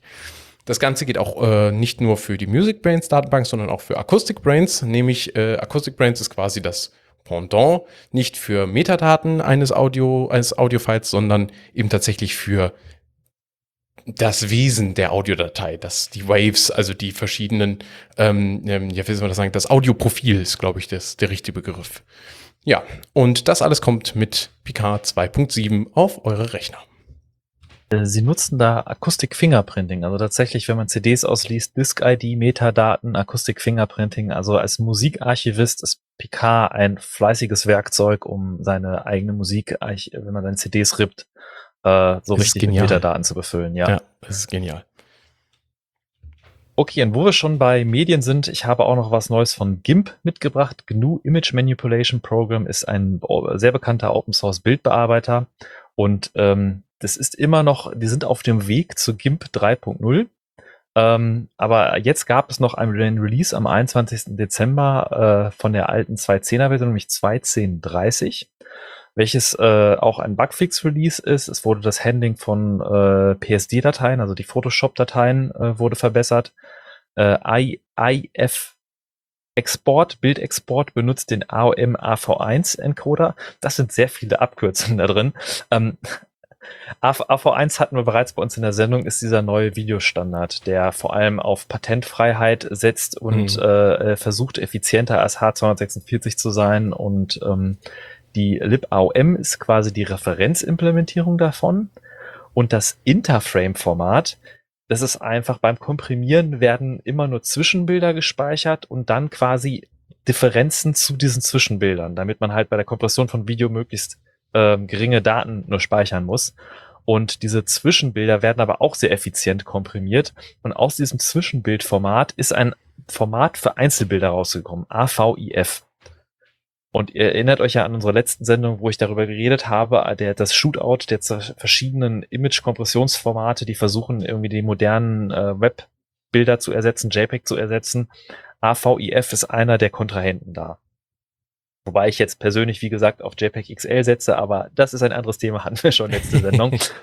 Und ähm, AVIF ist halt dieses äh, AV1 Interframe-Format, welches GIMP exportieren kann. Und es verwendet dazu jetzt äh, bevorzugterweise den Referenzencoder, wenn der denn auf dem System ist. Cool. Ein weiteres Feature, was ich noch rausgesucht habe, was vielleicht äh, ganz interessant ist, ist, dass beim Textrendering jetzt nicht mehr die Subpixel-Einstellung des Systems berücksichtigt werden. Das heißt, wer Fonts auf Bildern platziert und dann beim Subpixel-Hinting irgendwie einen, einen BGR anstatt RGB-Konfiguration auf dem Bildschirm hat, kriegt er nicht so komische farbige Säume um den Text, sondern sieht dann da, das Hinting ist dann unabhängig davon. Ähm, das hat den einen oder anderen vielleicht auch mal gestört. Ich habe es mir jetzt ehrlich gesagt noch nicht aufgefallen, aber das habe ich auch noch in den Changelogs entdeckt. GIMP 2.10.30. Cool, vielen Dank. Ähm, bleiben wir noch ein bisschen bei der Bildbearbeitung beziehungsweise bei der Grafik und da habe ich euch noch das äh, neue große Krita Major Release 5 mitgebracht. Ähm, ich bin da kein Experte, dementsprechend kann ich zu den vielen kleinen Änderungen, die in den Changelogs stehen, nichts sagen. Wir verlinken aber in unseren Show Notes. Die größten Änderungen allerdings, von denen ich selber als äh, eher Konsument von Krita äh, quasi oder von Krita äh, Endprodukten ähm, profitiere und auch schon mitbekommen habe, sind nämlich, ähm, dass Krita jetzt einen Storyboard-Editor mitbringt und einen Session Recorder, was total cool ist, weil ich habe schon die ersten Leute gesehen, die äh, Krita benutzen, um ihre Zeichnungen zu machen. Achso, das sollte ich vielleicht noch erwähnen. Krita ist ein Open Source Zeichenprogramm. Das heißt, wer sein Wacom-Tablet oder ein sonstiges Zeichentool ähm, hat und äh, irgendwelche leider, leider proprietären äh, Programme dafür verwendet, das eigentlich gar nicht möchte, für den ist Krita vielleicht mal einen Blick wert, denn da kann man sehr schöne Zeichnungen machen und colorn und weiß der Henker was alles. Und man kann sich nämlich inzwischen schon von den ersten ähm, Krita-Nutzenden auf Mastodon schon die ersten Recordings aus diesem Feature anschauen. Und äh, ich muss sagen, das ist schon sehr beeindruckend. Und habe ich euch noch mitgebracht, OpenRGB 0.7 ist eine herstellerunabhängige Software zum Kontrollieren von RGB-LEDs, aber nicht nur tatsächlich nicht nur am PC, also ähm, der ist sogar Support für Philips Hue, Wiz, Light und alle anderen Systeme, wie sie heißen, drin. Und da gab es gestern ein Release, also am 29. Dezember von der, der Version 0.7 äh, welches euch erlaubt, halt herstellerunabhängig diese verschiedenen äh, Beleuchtungs- und RGB-Elemente zu kontrollieren. Und sie äh, feilen weiter an der Plugin-Architektur. Also jetzt können Plugins auch direkt aus dem Settings-Dialog ähm, installiert werden und sie werden geprüft in der Versionierung, ob sie kompatibel mit anderen sind. Da gibt's jetzt äh, Constraints dafür. Äh, allgemein, der Konfigurationstab hat viel mehr Einstellungen für verschiedene Dinge, für, für einzelne ähm, unterstützte Geräte, die man nicht mehr manuell in Textdateien festlegen muss, also dann direkt über die GUI konfigurieren kann. Ähm, auch eine neue Funktion ist Save to Device, welches erlaubt, dass Geräte, die erlauben, gewisse RGB-Profile oder Muster auf dem Gerät selber zu speichern, kann man dann dort, wo es unterstützt wird in OpenRGB, konfigurieren und quasi auf dem Gerät direkt speichern. Und auch natürlich die Unterstützung für weitere Devices. Ich habe mal gezählt, das sind irgendwie um die 40 neue Devices unterstützt werden. Also von, von Razer, Mäusen bis RGB-Controller im, im Gehäuse, bis Asus-Sachen, bis Bildschirm-Background. Es ist ähm, auf jeden Fall mal ein Blick wert, wer so seine RGB-Sachen am PC hat oder auch drumherum und die mal äh, vernünftig kontrollieren will mit einer Open-Source-Software OpenRGB 0.7. Und bevor wir zu den News kommen, noch eine Kleinigkeit. Äh, falls jemand unter euch KDE Connect verwendet, ist es eine äh, App, die erlaubt, die, also man kennt das tatsächlich von, glaube ich, von iOS und Apple, dass da kann man die Zwischenablage zwischen seinem iPhone und seinem Mac synchronisieren und kann auch mal eine SMS an seinem Mac beantworten und kann auch irgendwie die Fotos drauf zugreifen. Und das quasi in Open Source macht KDE Connect und ich glaube, es läuft, man braucht auch nicht nur KDE dafür, ich glaube, das läuft auch unter GNOME ähm, korrigiert mich, wenn ich falsch liege, das erlaubt einem, dass ihr auf eurem Android-Gerät quasi äh, diese App installiert und dann auch auf eurem äh, Linux-Rechner und dann in der Lage seid, die Zwischenablage zu synchronisieren, auf Dateien zuzugreifen, euer Handy als Präsenter verwenden, etc. pp. Und neuerdings kann KDE Connect auch iPhones, das heißt, ihr könnt auch auf dem iPhone die KDE Connect App installieren und damit dann auf euren Linux-Rechner zugreifen und auf die Zwischenablagen und das File-System und als Präsenter verwenden, etc. Das war's aber auch schon aus, aus dem Repo. Gut, dann kommen wir zu unserer nächsten Rubrik. Newsflash. Ja, ein Thema, was ich mitgebracht habe, was ähm, wie sehr das jetzt, äh, ähm, es hat, glaube ich, jeder hat es, glaube ich, mitbekommen. Das ging dermaßen durch die Nähe. Es lief sogar in der Tagesschau und im Radio hat man das gehört. Es gab mal wieder eine Sicherheitslücke, die äh, derart weitreichend war wie Heartbleed und, und andere Sachen und äh, die Bash-Shell-Lücke. Äh, und zwar in einer Java-Bibliothek namens Log4j. Und ähm, ich gehe davon aus, dass die meisten unserer Hörer das zumindest mitbekommen haben, dass es diese Lücke da gab. Ähm, wenn der eine oder andere von euch aber selber noch nicht weiß, ob er auf seinem Server irgendwie Software liegen hat, die diese Library nutzt oder irgendwo eingepackt hat, ähm, und ich weiß genau, wie er da vorgeht, habe ich nochmal in den Shownotes verlinkt ein Tool namens Log4j Detector, welches man quasi ausführen kann, welches dann ein System scannt und auch in ZIP-Dateien und JAR und WAR-Dateien scannt, ob diese verwundbare Library vorhanden ist. Und auch nochmal so als Announcement, die aktuelle Version ist 2.17.1. Also die Lücke wurde bekannt mit 2.14 und dann haben sie 2.15 und 2.16 veröffentlicht und da sollte es eigentlich geschlossen sein. Da war dann, soweit ich das mitbekommen habe, nur eine Denial of Service Lücke noch möglich, also eine Attacke möglich, ähm, woraufhin sie 2.17 veröffentlicht haben. Jetzt gerade vor der Sendung habe ich gelesen, dass selbst da potenziell in einer gewissen Konfiguration eine Remote Code Execution immer noch möglich wäre, weswegen sie jetzt 2.17.1 veröffentlicht haben.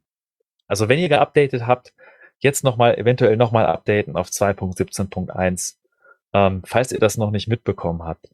Ähm, warum ich das Thema mit aufgenommen habe, ich habe jetzt äh, in verschiedenen Kreisen da mit Leuten drüber diskutiert und ähm, ich sehe so ein bisschen den Reflex von manchen Leuten, die dann belächeln, warum sowas überhaupt passiert und warum Java nicht, äh, warum das auch nicht an Java liegt und an der Sprache liegt. Und ähm, da habe ich mir immer wieder so die Gedanken gemacht, dass, dass diese, diese Aussage, ob die Programmiersprache X schuld ist, eigentlich immer bei solchen Sachen problematisch ist und blöd ist, äh, weil die, die Lücke kann passieren in jeder Sprache. Und das, äh, die, die, das, was man sich hinterfragen muss, ist das Ökosystem dahinter, äh, wie sehr es erlaubt, sowas, ähm, dass sowas eingebaut wird, wie wahrscheinlich das ist und wie sehr einfach das gefixt werden kann.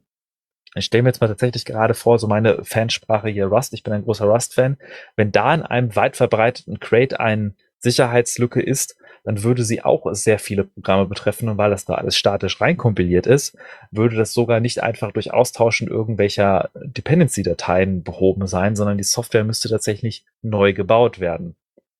Und ähm, das ist halt so eine Frage dann bei, bei Open Source, die Diskussion, die auch in vielen äh, sozialen Medien geführt wurde, ist, äh, nutzen Firmen vielleicht diese existierende Open Source viel zu selbstverständlich aus und, und benutzen sie in ihrer Software, ohne auch irgendwie zurückzugeben, weil die Log4j Library wurde tatsächlich von zwei, zwei Leuten quasi in ihrer Freizeit neben ihrem Beruf gepflegt. Und ähm, dann liest du irgendwie von, von Entwicklern von irgendwie der Ali Cloud, dass sie da irgendwie äh, in, in Mailinglisten, ich weiß nicht genau, wo der Post war, da irgendwie drauf drängen, dass das schnell gefixt wird. Und du denkst dir, ja, ihr schreibt gerade von der Ali Cloud, ein gigantischer Anbieter mit Millionen und Milliarden Umsatz in einer riesigen Cloud, schreibt ihr gerade zwei Leuten, die in der Freizeit eine Library machen, fixt mal eure Sachen. Ist so ein bisschen, da, da fehlt mir so ein bisschen der Realitätscheck, ob wir nicht oder wie, wie wir das Problem lösen, dass Firmen nicht es als so selbstverständlich ansehen, äh, Open Source Software zu nutzen und nicht selber, es muss nicht immer nur Geld sein, es kann zum Beispiel auch sein, dass die intern Leute abstellen, wo wir jetzt gerade über diesen Kongress-Talk geredet haben, Code-Reviews machen von Open Source und auch zurückcontributen und dann auch zum Beispiel Leute haben, die sich mit der Library auskennen und solche Sachen schnell fixen können. Ähm, das sind nur so Gedanken, die ich habe, die ich mal teilen wollte. Ich weiß nicht, ob Chris, ob du dazu auch noch Gedanken hast. Ja, ich äh, wollte gerade schon einhaken. Also das ist ähm, dein Gedanke, finde ich, ist nachvollziehbar. Ich habe ähm, das ein ähnliches Erlebnis auch schon gehabt. Ähm, wir ähm, oder in meinem Unternehmen machen wir unter anderem auch Support, zum Beispiel für manche Firmen, die äh, Keycloak einsetzen. Das ist ja eine äh, SSO-Lösung äh, von Red Hat auch. Ähm, und die wollen einfach tatsächlich in irgendeiner Form dann äh, Betreuung haben im Sinne von, wie setzen wir das richtig auf, wie sollten wir unsere Infrastruktur gestalten, damit das irgendwie ausfallsicher ist und ordentlich funktioniert. Und da haben wir noch diesen einen Spezialfall, wir benutzen diese komischen Codekarten, die sonst nie jemals, als, jemals ein Unternehmen benutzt hat. Äh, wie binden wir das denn ein und so? Und wir haben hier noch unsere alte LDAP-Schnittstelle, wie machen wir das denn? Und da ist es uns auch schon passiert, dass wir festgestellt haben, als sie uns zu uns kamen, sagten, ja, XYZ funktioniert nicht mehr irgendwie nach diesem Update, was da passiert und wir dann festgestellt haben, hm, da wurde irgendwie ein Modul rausgeworfen oder so oder da ist tatsächlich irgendwie tatsächlich ein Bug drin, den man irgendwie ähm, vielleicht übersehen hat oder wo der Use Case einfach bei so vielen Millionen anderen Nutzenden einfach nicht da ist, dass es bisher nicht aufgefallen ist. Und ähm, da haben wir auch schon zurückcontributed, haben Bug-Reports erstellt und haben auch geschaut, wenn wir einen Fix gefunden haben, wie wir den möglichst äh, gut wieder ans Projekt zurückgeben können und so. Und klar, jetzt geht es um ein Projekt von Red Hat, das ist selber eine gro verhältnismäßig große kommerzielle Firma. Ähm, die könnten das bestimmt auch alleine stemmen. Das ist jetzt noch nicht die gleiche Nummer wie bei Log4j, aber ich glaube, die grundsätzliche Einstellung sollte einfach da sein, dass wenn man über solche Sachen stolpert und ähm, ja, das ist mehr Arbeit, aber dann finde ich, ist es als Entwickler irgendwo auch eine ethische Verantwortung, dass man sagt, ich habe etwas gefunden in der Arbeit eines oder einer anderen und ich möchte gerne in irgendeiner Form die Person darauf aufmerksam machen, dass da was nicht in Ordnung ist, damit diese auch daraus lernen kann. Und so wird halt Software für alle besser. Und ich glaube, das ist ganz wichtig an dieser Stelle. Ich stimme dir da voll zu. Es ist vielleicht gerade so, als wenn jetzt jemand zuhört, der in, in Firmen arbeitet, die jetzt sagen, wir auch, wir nutzen gerne Open Source, wir möchten das unterstützen und wie geht das am besten? Wenn ich so drüber nachdenke, die Referenz gerade auf diesen ähm, Talk Let's Review Code Together oder ganz kurz den Titel nochmal richtig, aber ich nicht sage, äh, richtig sage, Let's Review Code Together einfach mal machen. Und Kalisi und Paldium war der Vortrag.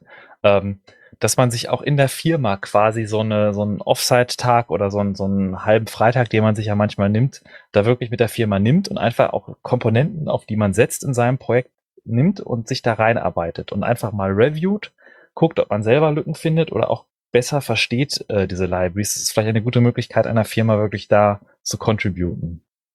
Das glaube ich auch, ja. Es ist auch so, dass ähm, bei solchen kleineren Sachen, ich meine, in diesem Fall Log4j eine Logging Library, wie ihr Name ja schon sagt.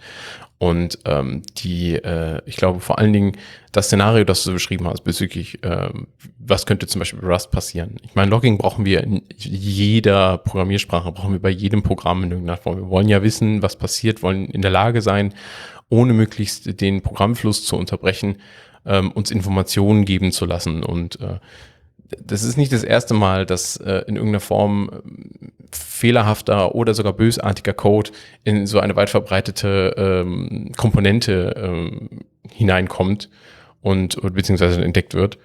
Und äh, ich glaube einfach, sich gegenseitig darauf aufmerksam zu machen und wie du sagst, Reviews zu machen, ist wichtig und auch letzten Endes ähm, ja dann bei äh, der eigenen Arbeit auch immer wieder mal daran dran zu denken, so dieses ich benutze das hier überall. Wie genau funktioniert das eigentlich, sich vielleicht auch mal die Zeit dafür einzufordern? Und sei es nur mal eine Stunde oder zwei an einem Nachmittag oder so, wo man gerade mal ein bisschen Leerlauf hat, da einfach mal reinzuschauen. Ich glaube, davon profitiert man in jedem Fall. Man muss natürlich äh, auch sagen, dass die Art der Lücke schon so ein bisschen meh ist, weil das basiert darauf, dass das äh, Log-Parsing, dass die Logs quasi geparsed werden und ersetzt werden, mit der Intention, dass Variablen ersetzt werden können in Logs. Ähm, allerdings der Code dann in den Variablen auch weiter ersetzt und dabei durch diverse Abstraktionsschichten auch Ersetzungen erlaubt, die die dann äh, plötzlich äh, HTTP äh, auslösen und äh, dann Sachen nachladen und das ist sage ich mal, etwas, was eine Logging Library man schon irgendwie konzeptionell vielleicht an einer höheren Ebene vermeiden sollte, dass ein Log Request ein Netzwerk Request, also ein, ein Log Nachricht ein Netzwerk Request auslösen kann.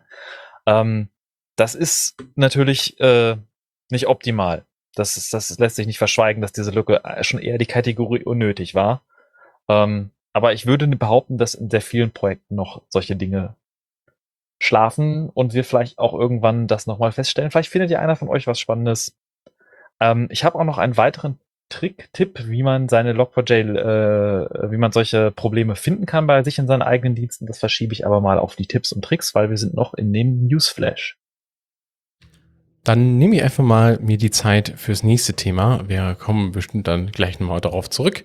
Und zwar habe ich nur eine ganz kurze News für euch und zwar nochmal ganz offiziell KeyPass X, falls ihr es benutzt, ist eingestellt. Das letzte Release fand statt 2016 und ähm, inzwischen hat sich der Maintainer zu Volt gemeldet und hat gesagt, Leute, ich kann mich nicht mehr darum kümmern. Ähm, tut mir sehr leid, dass es nicht besser geht, aber ähm, bitte wechselt auf den großen KeyPass XC Fork und ähm, ja, benutzt bitte deren Software weiter, die wird aktiv weiterentwickelt, sie ist sicher, sie hat viele Funktionalitäten und ähm, ist auch überall mit anderen Programmen verwendbar, wo man es braucht, beispielsweise Browser-Plugins. Ähm, und ähm, ja, das nochmal für alle diejenigen, die noch auf KeyPass X an irgendeiner Stelle setzen. Es ist nicht mehr supported. Bitte wechselt auf KeyPass XC, sobald es geht. Danke hier nochmal an Linux News, deren Beitrag uns darauf aufmerksam gemacht hat tatsächlich dort, wo ich nicht GoPass verwende, weil das halt eher so für technisch versiertere Leute ist, äh, auch für meine Familie, meine Freundin so, habe ich KeePass X10 installiert, kann ich empfehlen. Funktioniert sehr gut. Ähm, eine, eine Tick, die ich äußern möchte an, an den KeePass X also äh, großartig, dass diese Software erst gemacht wird. Ähm, ich will das jetzt nicht beschränken darauf. Äh, was mir aber bei solchen Sachen immer so ein bisschen am Herzen liegt, wenn Software deprecated wird, finde ich, sollte man das deutlich sichtbar machen. Das heißt, ich finde, es sollte im Code Repository auf der Homepage überall dick gekleistert sein, hey, diese Software ist discontinued. Weil irgendwann in ein paar Jahren wird jemand durchs Internet googeln, suchen, auf diese Software stoßen und das vielleicht nicht auf Anhieb sehen. Und auf der Keepers X-Seite gibt es zwar in der News-Section verlinkt Development Stopped, aber sonst keinen weiteren Hinweis, dass diese Software nicht weiterentwickelt wird. Da würde ich mir doch wünschen, dass das eine oder andere Softwareprojekt, Open Source Softwareprojekt, wenn ihr sagt, ihr wollt es nicht mehr weiterpflegen, ihr habt jetzt irgendwie im Leben neue Interessen gefunden, schließt es zumindest so ab, dass ihr deutlich klar macht im GitHub, GitLab Repository und sonst wo, dass die Software nicht mehr maintained wird. Ähm, wo wir auch beim Thema Open Source und Firmen, die nicht wirklich mit Open Source umgehen können, sind, äh, gab es eine News, dass ByteDance, das ist die Firma hinter TikTok, ähm, eine eigene App herausgebracht hat für Videobearbeitung, Videostreaming, Videoschnitt und sich da mal ganz dreisterweise an OBS bedient hat. Und Leute auf Twitter konnten nachweisen, dass in der App von TikTok Code von OBS mit einkompiliert ist, dass die OBS-Komponenten nachlädt und einfach mal eine GPL-Violation da begangen wurde. Und in dem äh, verlinkten Thread gibt's auch, äh, auch einen Link zu dem äh, zu einem Post von Ben Torrell, das ist einer der OBS-Entwickler, ähm, der sich darauf bezieht, dass jemand gesagt hat, die, wenn sie sich, die, die können ja OBS Sachen verwenden, dann sollen sie bitte nur an die an die Lizenz halten. Hat er dazu geschrieben, This is the correct answer. That said, we have a commitment to dealing with GPL violations in good faith. And in the case of TikTok ByteDance, we would be happy to have a friendly working relationship with them as long as they comply with the license. Sprich, die OBS-Entwickler hatten auch nichts dagegen, mit denen zusammenzuarbeiten und quasi denen zu helfen, deren App äh, äh coole Features auch aus OBS oder mit OBS zu verwirklichen ähm, sollen sich dabei bitte aber nur an die GPL-Lizenz halten und äh, nicht Lizenzbruch begehen. Und ähm, das ist ein sehr unfeiner Move von ByteDance gewesen. Würde ja in der Konsequenz bitten, dass äh, sie erstens kenntlich machen müssen, dass sie es verwenden ähm, auch äh, quasi, also deine Menschen in irgendeiner Form hinterlegen und äh, GPL ist ja eine ähm, ja, infektiöse Lizenz, wenn man so will. Wenn man ja Code äh, darauf aufbaut, beziehungsweise Produkte darauf aufbaut, dann ist man eigentlich sowohl zum Release des daraus resultierenden Source Codes, sofern man da eben halt nicht nur Sachen nachlädt, irgendwie diese Library verwendet, sondern das wirklich in den eigenen Code einbettet, ähm, zu releasen und eben halt dementsprechend auch die äh, Möglichkeit damit herzustellen, diese App auf äh, ja, eigene Faust zu kompilieren. Das wäre ja krass. Ich würde es jetzt nicht infektiös nennen, sondern lieber Copyleft. Es klingt so negativ konnotiert, weil das ist ja der Sinn der GPL, dass man sagt, wenn ihr Code wieder verwendet, dann sollt ihr bitte eure, die Änderung am Code und wie ihr ihn verwendet, mit veröffentlichen. Also ja, dadurch, dass es mit einkompiliert ist, müssten sie ihren Code mit veröffentlichen. Ich äh, habe immer bei dem Begriff Copyleft das Problem, ich habe keine Ahnung, was er bedeutet und ich weiß, dass äh, alle andere, alle Menschen, die sich noch nie mit äh, Softwarelizenzen auseinandergesetzt haben, auch nicht verstehen, was es bedeutet. Ähm, und ja, infektiös ist nicht gut, tut mir leid. Ungünstige Wortwahl, gebe ich zu. Aber es ist das Bild, was dem noch am nächsten kommt. Denn ne, benutzt du es irgendwo, ist es damit drin. Ist so für mich so diese, diese Brücke, die ich versuche genau. zu schlagen. Wir brauchen ein anderes Bild dafür, definitiv. Äh, unabhängig, äh, man sieht ja, dass die Entwickler von OBS offen für eine Kooperation sind und als eine, eine derart große Firma mit einem derart großen Erfolg da noch nicht mal irgendwie äh, äh hier äh, auf die Entwickler zuzugehen, sondern einfach das zu nutzen, ist einfach nur dreist und spricht für gewisse Geschäftspraktiken und so. Es ist äh, sehr verwerflich, ja. Na gut, eine andere Firma, äh, die äh, wahrscheinlich der eine oder andere unter euch kennen wird, ist Apple. Und äh, wir hatten auch schon unseren Linux-Launch, dass es eine Linux-Distribution gibt, die gerade für die neuen Apple M1-Prozessoren entwickelt, für die ARM-Prozessoren von Apple, nämlich das Asahi Linux. Und ähm, der Hector Martin, der, ist, der postet auch ständig Updates und der, der Fortschritt ist einfach Wahnsinn. Ich warte tatsächlich nur auf das nächste Kernel-Release, weil ich euch am liebsten über die Kernel-Releases erst erzähle, wenn sie auch wirklich schon verfügbar sind. Was es da alles Veränderungen gibt, wie weit es fortgeschritten ist und wie sehr man seine ein M1 Notebook bereits unter Linux verwenden kann. Kleiner Spoiler, 2022 bin ich von fest davon überzeugt, dass man sein Linux wunderbar mit einem M1 verwenden kann. Ähm, und Hector Martin hat jetzt vor einigen paar Tagen einen sehr interessanten Twitter-Post gemacht, ähm, den ich euch mal kurz vorlesen äh, möchte. Looks like Apple changed the requirements for Mac O kernel, das ist der Mac-Kernel, uh, files in 12.1, breaking our existing install process. They also added a raw image mode that will never break again and doesn't require Mac also kernel. And people say they wouldn't help. This is intended for us. Seriously, I can't think of a single reason why they'd add that for themselves. They rebuild the real Mac OS with their own process. They have no use for raw images. Uh, they are saying, hey, use this, it's easier and we won't break it in the future. This is for Asahi. Also, Uhu. Apple hat nie offiziell irgendwie behauptet, sie würden das Asahi-Projekt irgendwie endorsen oder, oder unterstützen. Aber anscheinend die Entwickler, die, die Entwickler bei Apple haben sich gedacht, dass bei einem der, der Installationsprozesse, der Zugriffsprozesse über den Kernel, da ein, ein Modus eingeführt, der, der ist, wo es keinen Grund, der Hector Martin keinen Grund sieht, warum Apple diesen für sich gebrauchen könnte, der einfach keinen Sinn ergibt, außer dass das Asahi-Projekt diesen Modus nutzen kann und dieser Modus einfach äh, keine brechende API mehr haben wird. Also quasi Asahi nutzen kann. Und ähm, ich, das, scheinbar ist es, dass, also da, es gab keine, natürlich keine Bestätigung von Apple, aber das ist schön zu sehen. Ähm, das äh, beschleunigt natürlich noch weiterhin den Fortschritt und ich weiß von, von, von, von, von anderen Leuten, die auch mit Apple-Entwicklern, also von anderen Podcasts, die einen Apple-Entwickler schon mal äh, hatten, interviewt hatten, dass intern bei Apple unter anderem auch mit angepassten Linux-Versionen getestet wird, die Hardware, also deren Prototypen-Hardware. Und ähm, ja, es ist, ist schön zu sehen, dass da noch irgendwo tief in den, in Technikern von Apple ein paar Linux-Fans sind. Und ein Projekt, über das wir auch schon ein paar Mal in der Linux Launch gesprochen haben, ist die YouTube DL. Das ist ein Download-Client für YouTube und auch für viele andere Streaming-Seiten. Und wir hatten unter anderem als Thema, dass der in letzter Zeit Google versucht, dagegen vorzugehen, versucht, den mit Heuristiken zu erkennen, ob man jetzt über den Videoplayer oder über den YouTube DL-Client drauf zugreift und spielt da so ein bisschen Katz und Maus und ändert immer so ein paar Sachen. Und das hat vor allem dazu geführt, dass YouTube DL seit den letzten Monaten ähm, sehr stark gedrosselt ist und eingeschränkt ist und nicht sehr schnell downloaden kann. Ähm, da war auch im Sommer ein großer Fall, wo ein Takedown, die NCA Takedown Notice an GitHub ge getreten, äh, gegeben wurde, um das Repository runterzunehmen. Hatte da mehr so den Streisand-Effekt, dass jetzt mehr Leute YouTube, YouTube DL kennen. Ähm, aber was ich eigentlich erzählen wollte, ist, dass der Maintainer jetzt offiziell verkündet hat, dass er zurücktritt. Es gab jetzt am 17. Dezember noch ein Release, das Release 2021 1217 von YouTube DL, was so noch so ein paar der restliche Bugfixes gemacht hat, aber in, unter anderem in den äh, Notizen zu den aktiven Entwicklern ähm, gibt es eine Änderung, wo der Entwickler sich jetzt aktiv als ähm, Maintainer ausgetragen hat und quasi indirekt sagt, dass dieses Projekt nicht weiter äh, von ihm maintained wird.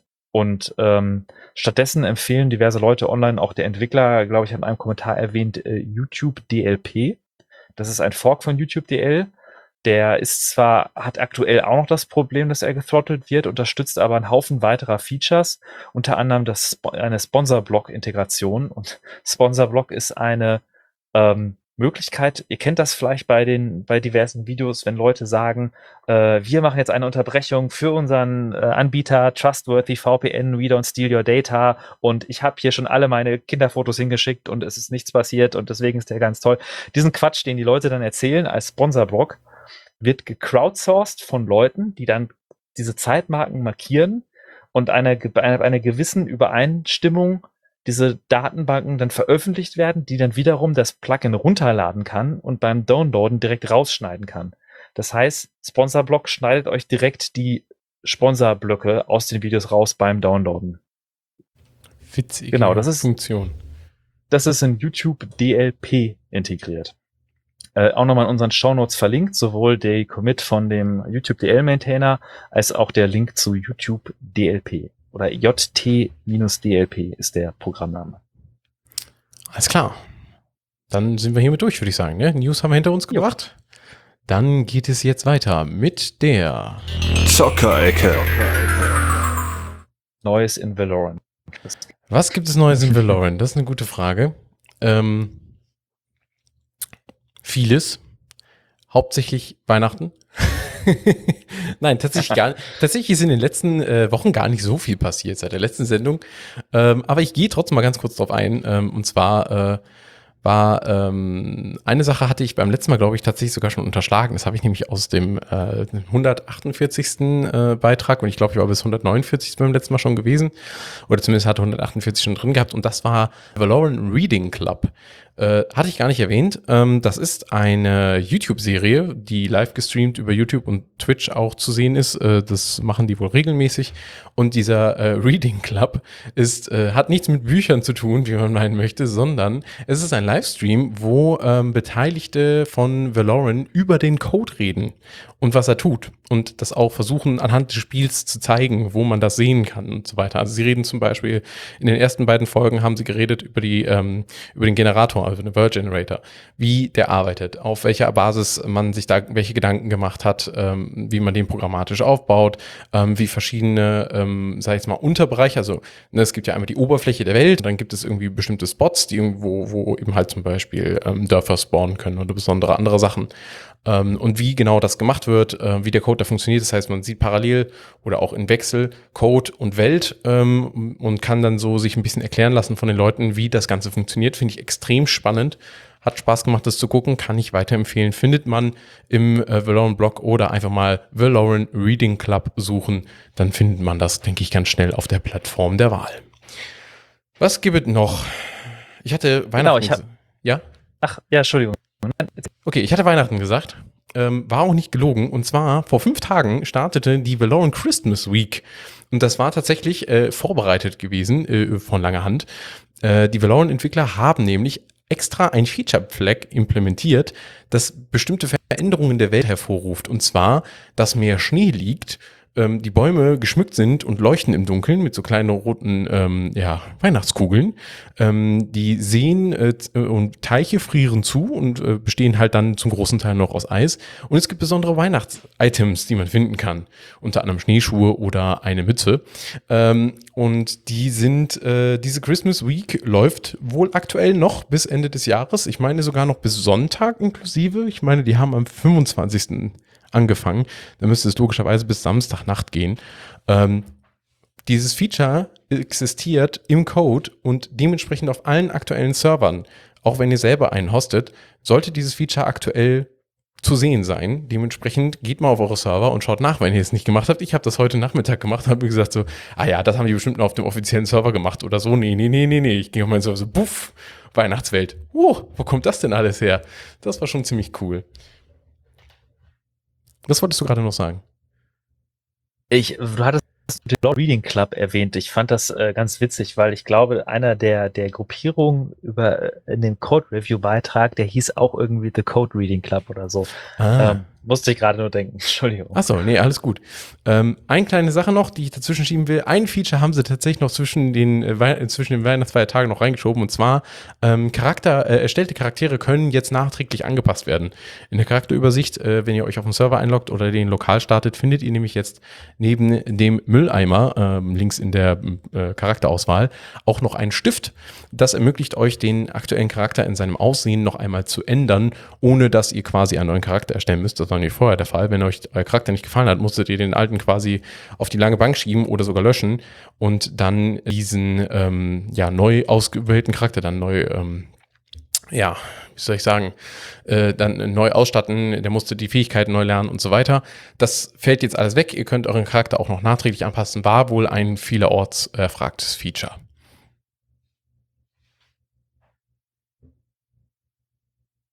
Okay. Eine News aus der Ecke habe ich auch noch mitgebracht. Ähm, man sieht, dass Valve immer weiter seine, seinen Support für Linux ausbaut, also seinen SteamOS Support. Ähm, das SteamOS ist das Betriebssystem, welches für das Steam Deck ausgeliefert werden soll.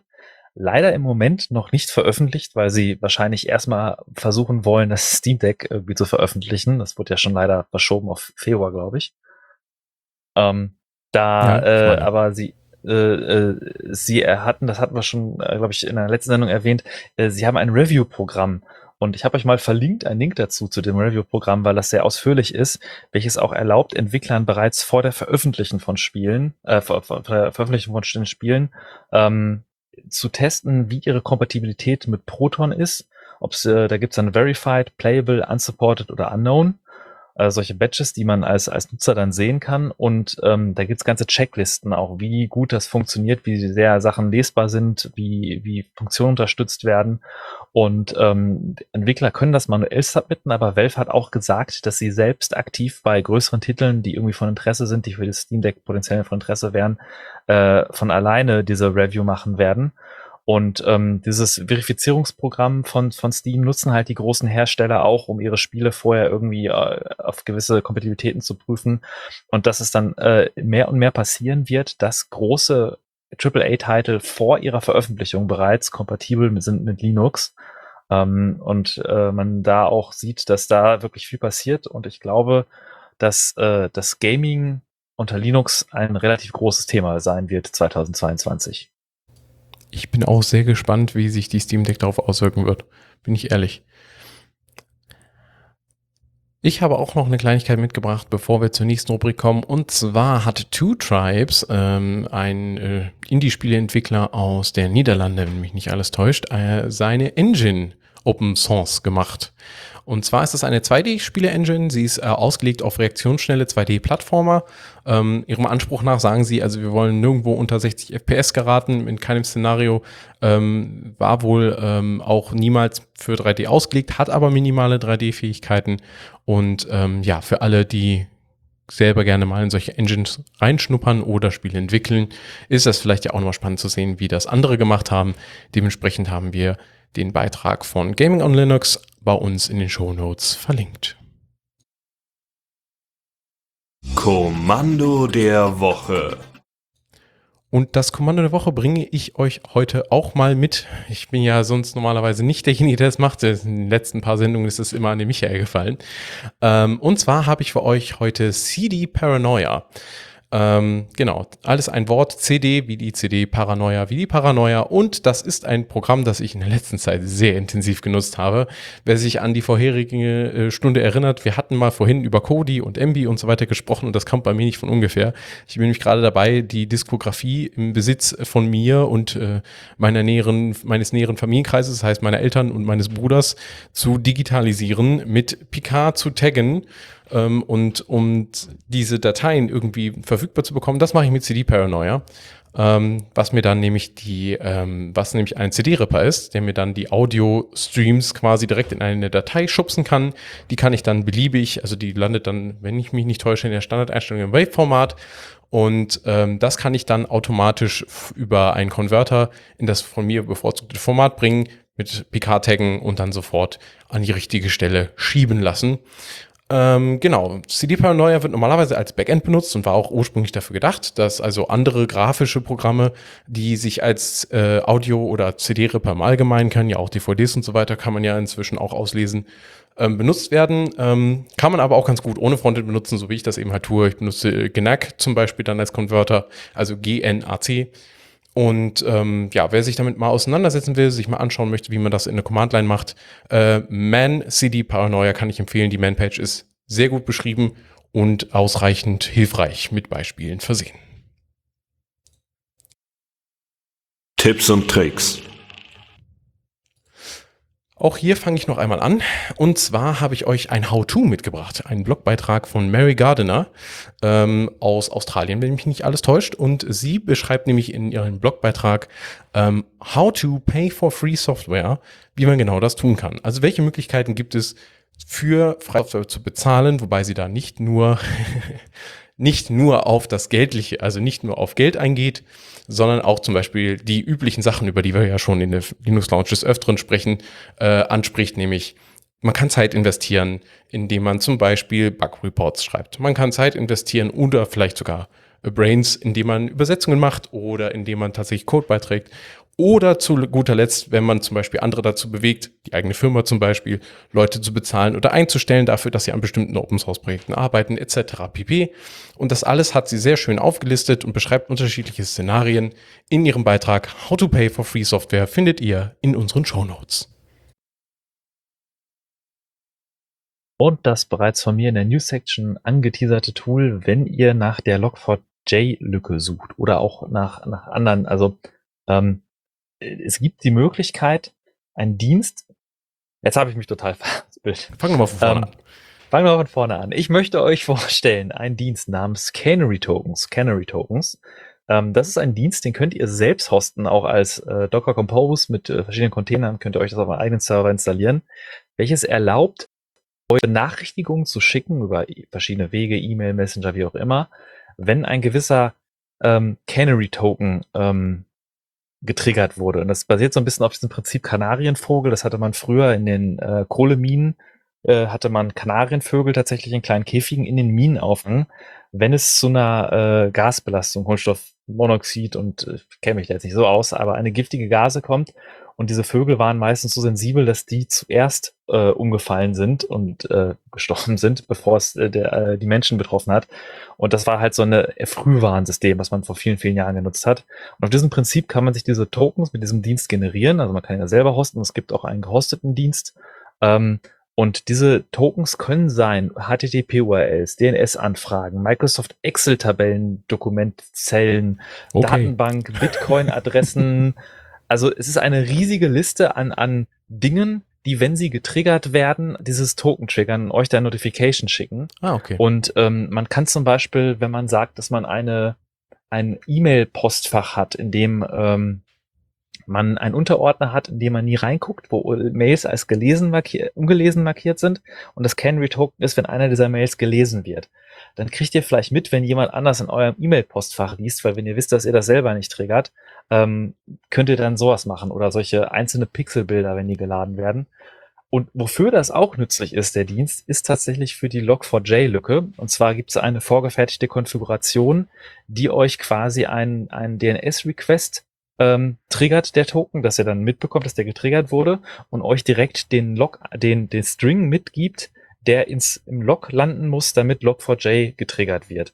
Das heißt, ihr kriegt dann von dieser Seite diesen String, könnt ihn dann nehmen und pastet den einfach mal in eure Dienste, in eure Software rein und sonst wo auch immer und bekommt dann dadurch mit, ob irgendwo in einem eurer Dienste ganz weit unten irgendwo ein Log4j das gelockt hat, was verwundbar ist. Das ist ja cool. Eine nützliche Art, das zu nutzen und deswegen hatte ich letztens entdeckt, diesen Dienst wollte ich euch dir mal vorstellen. Ich glaube, das schaue ich mir mal an es gibt für, für, andere nützliche Verwendungszwecke, die man damit machen kann, wenn man einfach auch so sicher gehen will, dass gewisse Sachen nicht äh, Dateien angefasst werden oder so. Ähm, richtig, ich glaube, da ist auch Support für Metainformationen für Audio oder Video, die man hinterlegen kann, dass der Windows Explorer, wenn die Datei geöffnet wird, die nachlädt und dadurch den Token triggert. Abs abstruse Sachen, schaut okay. euch das Projekt mal an. Ähm, und apropos Audio, ein weiteres super nützliches Tool, Tool, was ich euch mal zeigen wollte, heißt MP4grep. Und zwar ist MP4grep, wie der Name vermuten lässt, jetzt also äh, äh, fälschlicherweise vermuten lässt, nicht nur für MP4, sondern auch für MP3, OGG, WebM, MOV, Wave und, und andere Audio- und Videoformate. Und es erlaubt euch tatsächlich, äh, in Audiodateien nach Text zu suchen. Und das funktioniert mit einem Machine Learning Library, die heißt äh, Vosk. Ja, kannte ich vorher auch noch nicht, habe ich euch auch mal mit verlinkt. Ähm, welche dann auf, lokal auf eurem Rechner interferiert mit einem Sprachmodell, diese Audiodateien quasi komplett transkribiert und dann erlaubt euch in diesen Texten zu suchen. Ihr dann quasi zum Beispiel alte Linux Launch Podcasts durchsuchen könnt, wenn ihr nach einem bestimmten Begriff sucht, ähm, kann dann dieses Tool dann in diesen Audiodateien diesen Begriff für euch finden und ähm, dieses WOSC, diese Spracherkennung, kommt per Default mit einem englischen Modell für englische Sprache optimiert. Das ist 40 MB groß. Da gibt's auch ein großes Modell von, das ist dann irgendwie 1,8 Gigabyte groß. Es gibt aber auch ein deutsches, das ist 50 MB groß, das kleine, und das große 1,9 Gigabyte, das präzisere. Und man kann diese Modelle einfach quasi da reinsetzen und dann erkennt diese Software halt auch deutsche Sprache. Ja, das war's aus unseren Tipps und Tricks. Juhu, das Dann, war mal eine, eine Sendung etwas anders als sonst, ja, aber genau. hat ja trotzdem irgendwie funktioniert, ne? Ja, schon. Also kleine, kleine, kleine Stolpersteine habe ich hier noch, mit denen ich noch ein bisschen klarkommen muss. Ich glaube, ich muss mir die Hotkeys doch nochmal irgendwie neu setzen in dem Programm hier, in Mix. Aber ansonsten bin ich ganz zufrieden, muss ich sagen, mit der Verwendung. Ich hoffe, wir hatten auch für euch den einen oder anderen was Interessantes dabei. Und wie bereits am Anfang der Sendung erwähnt, ähm, dass wir jetzt im Januar keine Sendung geplant haben. Unser nächster Sendetermin steht allerdings schon fest. Das soll der 13. Februar werden. Genau. Und ähm, wie ihr mitbekommen habt, ihr könnt uns auch, aber auch gerne wenn ihr beide habt oder auch nur Hinweise, Tipps und News, ihr müsst euch jetzt keine Audiobeiträge einsenden, könnt ihr das immerhin immer machen äh, via E-Mail zum Beispiel mit kommentar at theradio.cc. Kommentar wie das deutsche Kommentar mit K geschrieben. Ähm, oder zum Beispiel at theradiocc.libera.chat, äh, wenn ihr uns Matrix äh, besuchen wollt und schreiben wollt und äh, auf den Social Media Plattformen at the Radio CC äh, auf Mastodon oder the Radio CC auf äh, Twitter könnt ihr uns auch gerne schreiben. Im Chat sehe ich auch schon Leute, die fleißig dabei sind. Ähm, mit denen sehen wir uns gleich noch ein wenig in der Aftershow. Also jeder, der live dabei ist, hört uns noch ein bisschen nach der Show. Und ich würde sagen, hoffen wir, dass 2022 besser wird. In Bleibt alle gesund. Genau. Und ähm, wir hören uns das nächste Mal dann im Februar. Bis dahin und macht es gut. Macht's gut. Tschüss.